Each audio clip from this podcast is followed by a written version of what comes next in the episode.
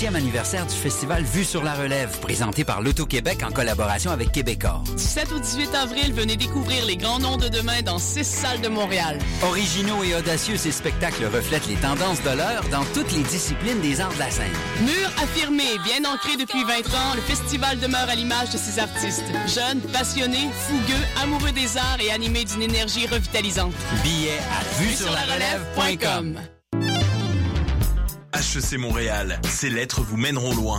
À HEC, la MSC, maîtrise en sciences de gestion, vous propose 18 spécialisations dans tous les domaines de la gestion, dont management, marketing, finance, économie appliquée, gestion en contexte d'innovation sociale, technologie de l'information. Deux spécialisations offertes en français et en anglais, logistique et affaires internationales. Admission le 15 mars, tous les détails sur hec.ca. Et vous, jusqu'où irez-vous? Productions Nuit d'Afrique présentent la 9e édition des Célidors de la musique du monde. Les Célidors, la distinction musicale qui souligne le talent des artistes de la musique du monde, vous invite à découvrir 36 groupes. À travers cette unique vitrine, venez voter pour vos artistes coup de cœur. Jusqu'au 15 avril, tous les mardis et mercredis au club Balatou dans le cadre de concerts gratuits. Les Célidors, le prix du public qui fait grandir le monde. Pour plus d'informations, www.célidor.com. Choc, la radio web de Lucam lance son concours 60 secondes radio. 60 secondes, c'est ce que vous avez pour tout dire et pour nous parler de liberté. Créer, imaginer, rêver, innover, rigoler. Courez la chance de gagner une somme de 1000 dollars en plus d'être entendu dans le monde entier. Vous voulez participer? Visitez choc.ca. C-H-O-Q.ca. 60 secondes radio pour la liberté. Date limite le 12 avril 2015.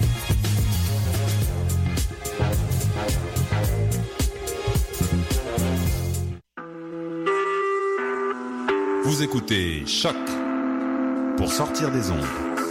Qui était le premier sur Terre? C'était l'œuf ou la poule Je pense que c'est l'œuf. Moi, non, moi, non, je pense que c'est la poule. Pour moi, c'est la poule. Il y a bien fallu qu'elle sorte de quelque part, la poule. Parce que la poule, elle prend des œufs. Mais pourquoi c'est la nuit Elle est bien née quelque part, l'œuf. Alors, c'est quoi? C'est l'œuf ou la poule L'œuf ou la poule Bonsoir et bienvenue à l'émission L'œuf ou la poule sur choc.ca. Ce soir, nous allons parler de diabète et surtout du pancréas artificiel avec Hamad Haïdar de l'IRCM, l'institut dans lequel nous travaillons avec Damien. Donc euh, c'est un plaisir tout particulier d'avoir Hamad avec nous ce soir. Bonsoir Hamad. Bonsoir. Donc euh, Damien, tu vas nous présenter notre invité. Oui, alors Ahmed, tu as obtenu ton doctorat à l'université McGill en 2013, c'est ça? Ouais, Lyon électrique. Et tu étais déjà euh, dans l'équipe du docteur Rémi Rabassaloré à l'IRCM. Et maintenant, tu continues dans son équipe en tant que chercheur postdoctoral à travailler toujours sur le projet de pancréas artificiel dont tu vas nous parler ce soir. Ouais. Alors peut-être on peut commencer par parler un petit peu de pourquoi c'est important un pancréas artificiel dans le cadre de la maladie du diabète et définir un peu ce que c'est que le diabète. Et ce déjà il existe deux types de diabète, hein. souvent on entend parler de type 1 et type 2. Ouais. Il y a comme deux types de diabète, c'est le diabète de type 1 et le type 2. Et la majorité, le diabétique, c'est vraiment le diabète de type 2, c'est 90%. Et 5 ou 10%, c'est vraiment le diabète de type 1.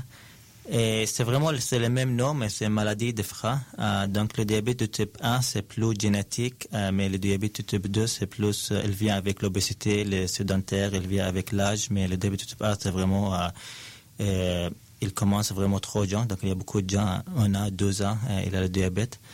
Et le diabète de type 1, c'est vraiment plus difficile à gérer. Donc les gens ont besoin d'insuline euh, toute sa vie. Et avant euh, 1922, elle était vraiment maladie mortelle. Euh, après, c'est Banting à Toronto, il a découvert l'insuline et transformé la maladie de maladie mortelle en maladie chronique qui a besoin d'insuline tout le temps. Et le pancréas artificiel, c'est une nouvelle technologie euh, qui, on pense, va gérer la glycémie chez le, di- chez le diabétique de type 1 pour euh, diminuer le risque de hyperglycémie, c'est-à-dire euh, complications à long terme, et quand même l'hypoglycémie, c'est une complication à court terme. Donc le, le diabète de type 1, c'est celui euh, dont on entend parler souvent sous le type de insulinodépendant, le diabète insulinodépendant, c'est ça? Ouais. Et le diabète de type 2 étant le diabète euh, insulino-indépendant ou non dépendant Il y a quand même des gens avec le diabète de type 2 qui ont besoin d'insuline, mais c'est vraiment après euh, comme 10 ans ou 15 ans de diabète. S'il y a beaucoup de médications, ça ne marche pas, il va commencer avec, avec l'insuline. D'accord. Et donc l'insuline, ça, c'est l'hormone qui permet de réguler la glycémie, donc le taux de glucose, le taux de sucre dans, dans le sang des patients, c'est ça? Oui, comme l'insuline, c'est sécrété par le pancréas et l'insuline, c'est un hormone qui diminue les, glycémies. Et glucagon, c'est un autre hormone qui est quand même sécrété par le pancréas, mais c'est augmente euh, les glycémies. Donc, la glycémie est contrôlée par euh, ces deux hormones, un hormone qui diminue l'hypoglycémie et un autre qui augmente l'hypoglycémie. D'accord.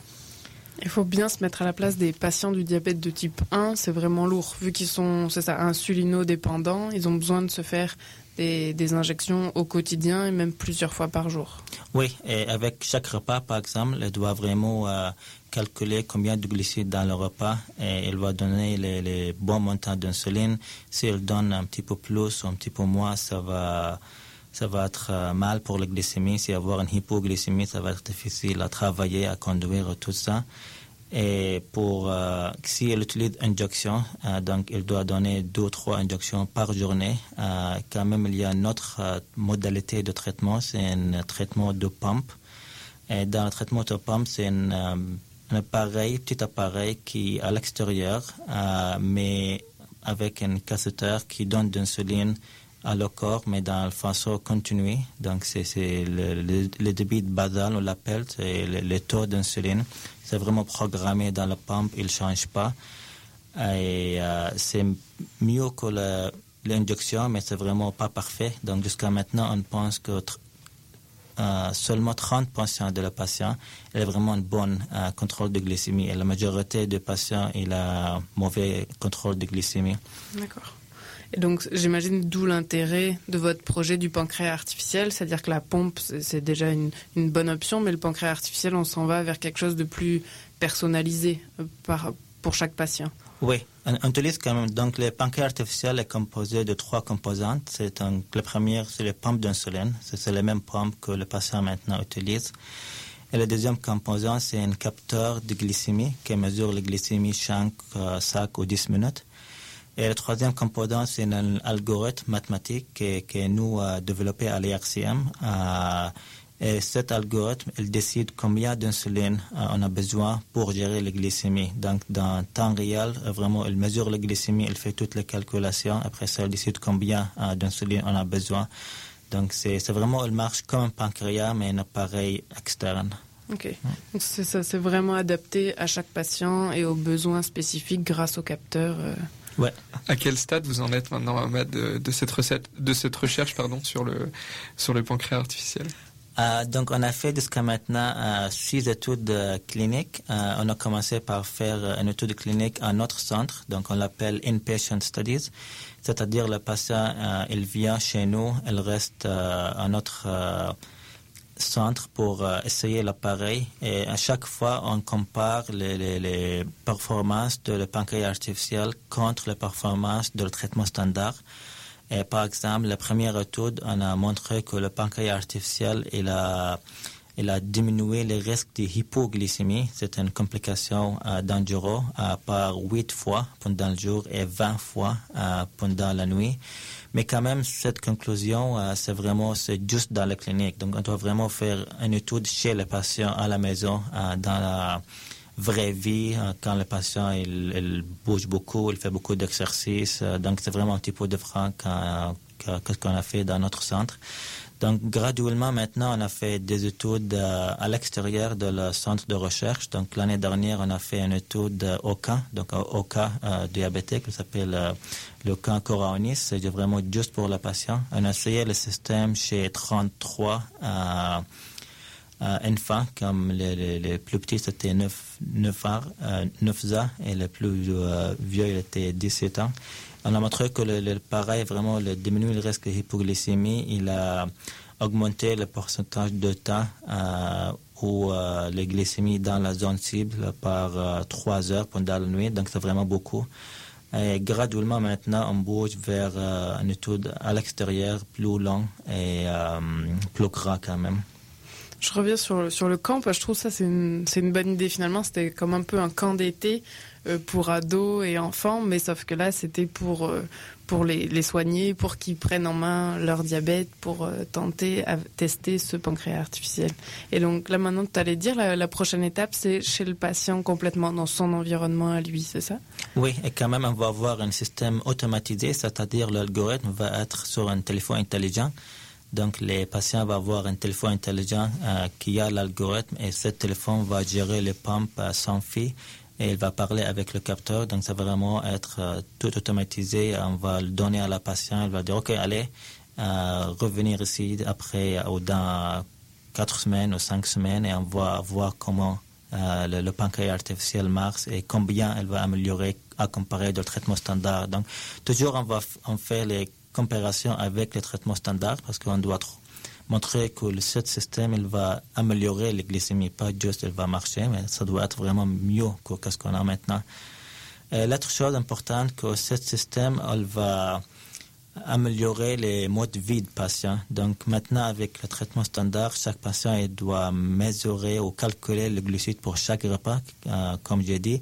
Mais avec ce système, on va alléger le besoin de calcul de glucides. Donc le système va gérer tout euh, seulement. Donc le patient, il doit juste dire au système, oh, je vais manger, mais il n'a pas besoin de faire le calcul de glucides. Donc c'est vraiment, euh, doit améliorer le mode de vie du patient.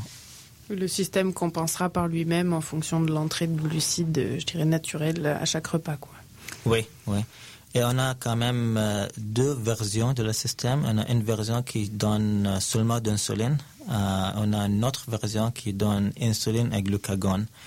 Donc, dans la deuxième version, comme ça va être comme conduire une voiture avec un frein quand même. Donc, c'est, mhm. on, va, on va nous donner comme plus puissance pour euh, réguler les glycémies, mais le système, c'est plus compliqué, ça va être plus cher plus tard.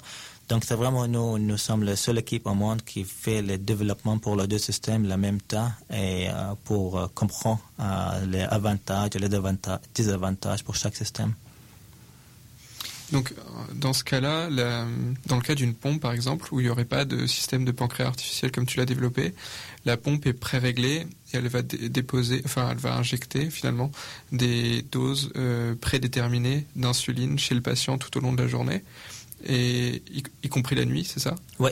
Avec des risques justement de d'hypoglycémie plus importants la nuit.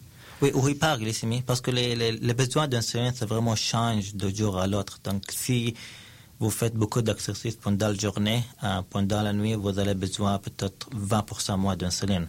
Si vous mangez un repas avec beaucoup de gras, euh, vous avez besoin 20% plus pendant la nuit.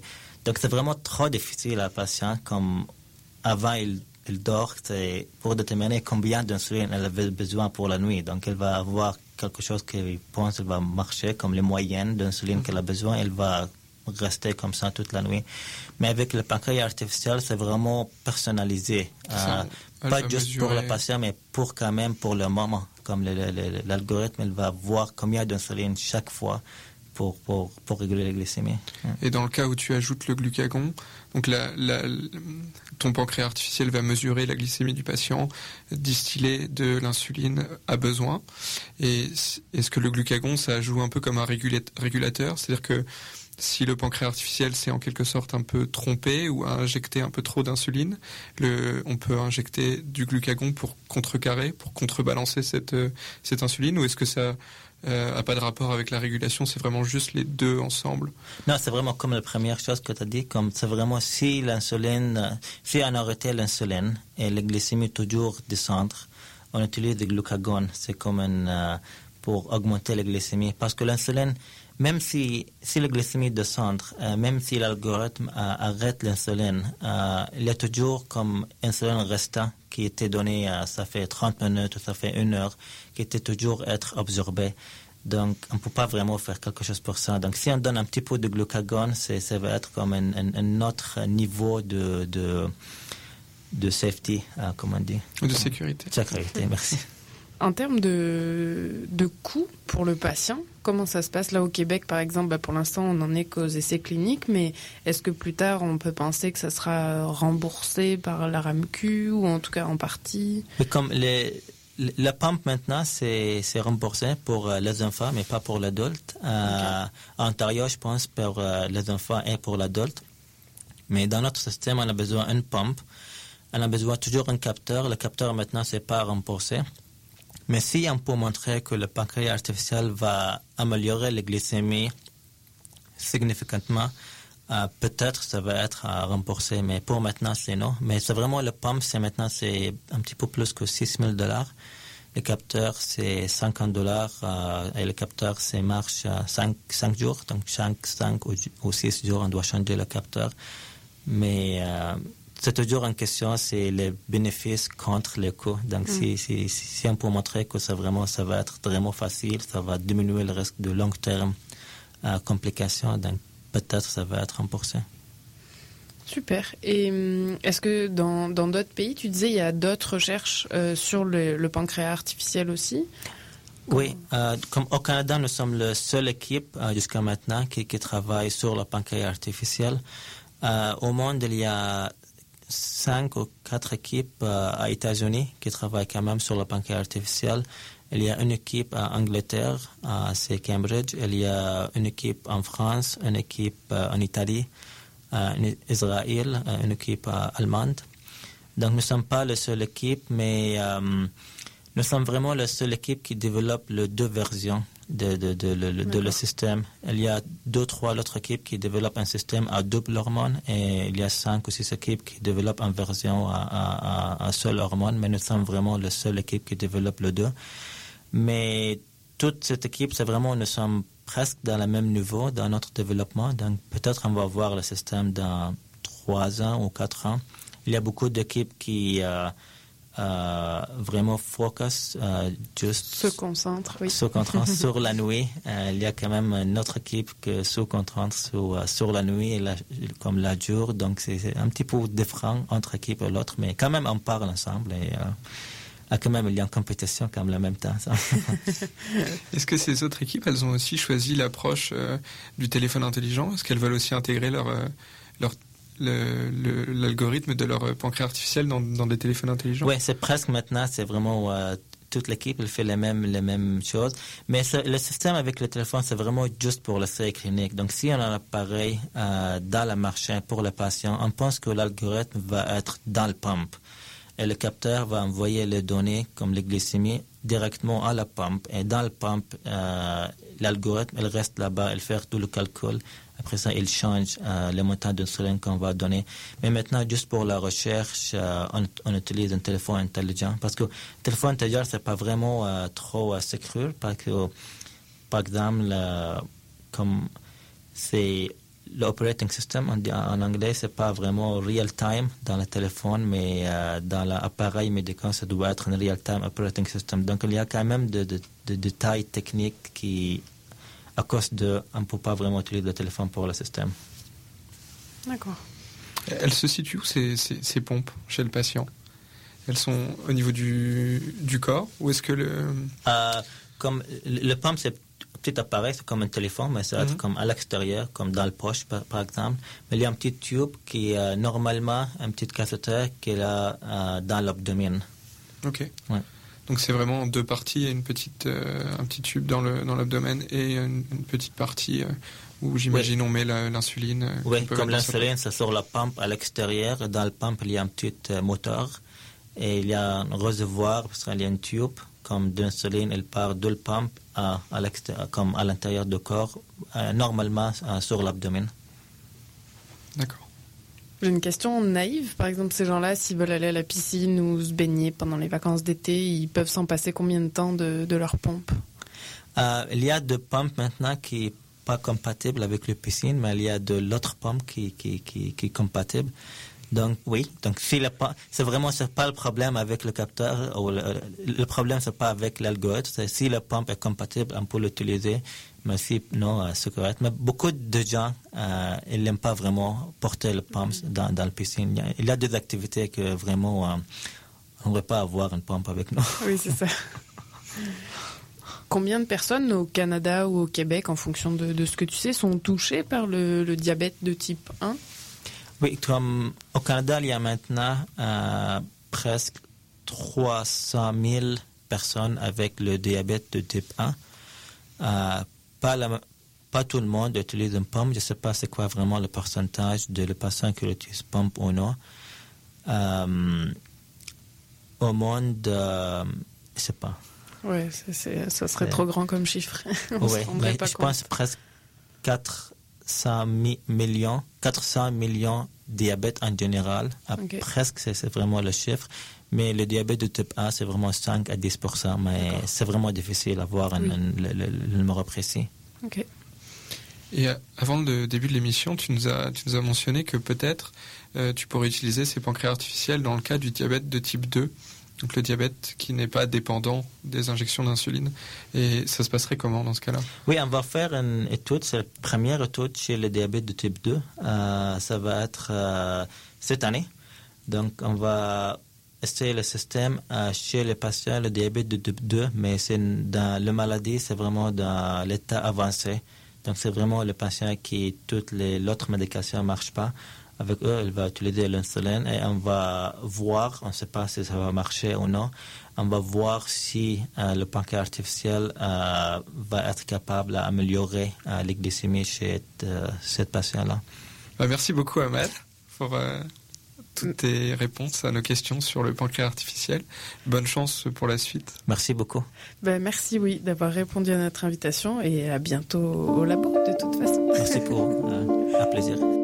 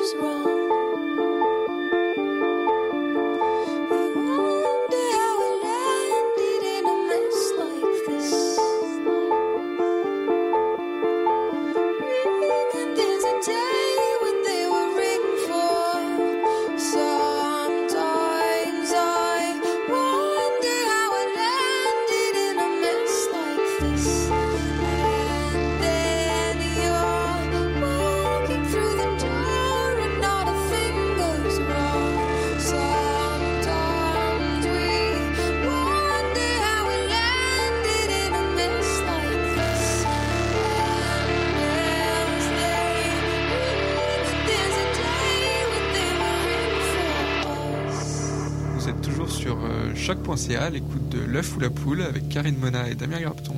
Alors avant de continuer avec le traditionnel agenda de Karine, je voudrais revenir un petit peu sur l'homéopathie dont nous avons parlé il y a quelques temps dans, dans cette émission, avec un rapport du Conseil national de la santé et de la recherche médicale en Australie, qui a fait la synthèse de 225 études qui étudient l'effet de l'homéopathie sur plus de 65 maladies différentes. Et la conclusion est sans appel, il n'y a aucun effet positif de l'homéopathie dans ces 65 maladies. Et le Conseil national australien a donc décidé de déconseiller la prescription de l'homéopathie et même peut-être son remboursement. Merci Damien pour cette actualité sur euh, l'homéopathie. Et en effet, je vais terminer cette émission avec le traditionnel agenda scientifique pour les deux prochaines semaines. Dans l'ordre chronologique, on commence par mercredi le 25 mars, une conférence au cœur des sciences à 19h au métro euh, Place des Arts, dans laquelle on se pose la question de la provenance de l'eau. Cette conférence sera animée par un astrophysicien, Jean-René Roy. Oui, un astrophysicien a vraiment sa place pour, pour animer ce genre de conférence, puisqu'il va entre autres parler des résultats que nous, ont, que nous a donné Rosetta et Philae, le petit robot, qui s'est posé sur Churyumov-Gerasimenko. La comète. La comète Churyumov-Gerasimenko pour euh, analyser l'eau euh, présente sous forme de glace sur cette comète et voir si elle ressemblait à l'eau qu'on a sur Terre. Et pour l'instant, les premiers résultats qui ont été reçus montrent que cette eau serait différente de l'eau présente sur Terre, excluant ainsi la provenance cométaire de Ah oui. l'eau sur Terre. J'imagine qu'il va discuter ça dans sa conférence. Je pense qu'on en saura plus mercredi. On continue le vendredi 27 mars au matin. On peut assister à la finale régionale de Montréal des Expo-Sciences d'Hydro-Québec. Et ces Expo-Sciences, c'est des jeunes de 6 à 20 ans qui proposent un projet scientifique. Donc pour citer les, termes de l'événement, euh, l'ingéniosité, la curiosité et la passion seront au rendez-vous ce matin-là et c'est ouvert au public.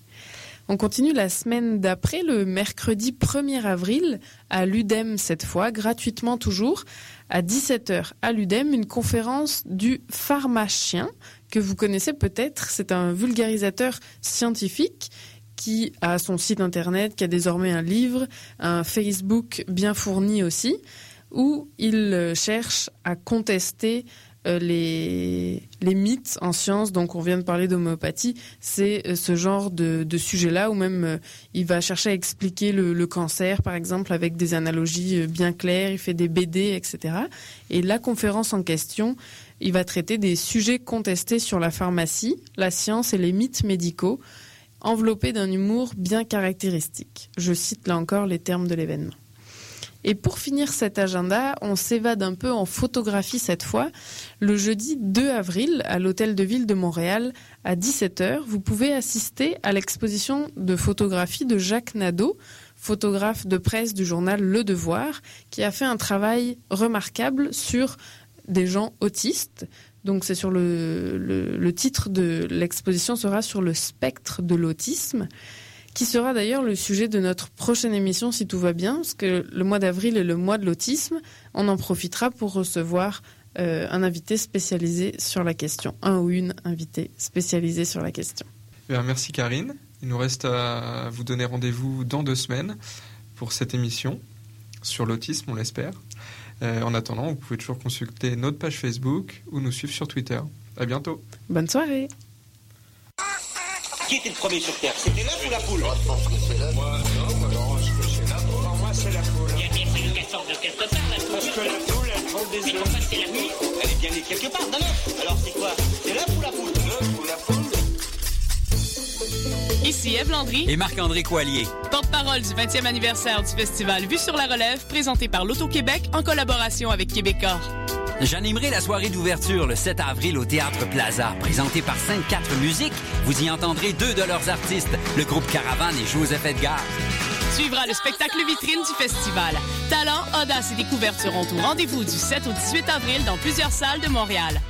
Informations et billets à vue sur la relève.com.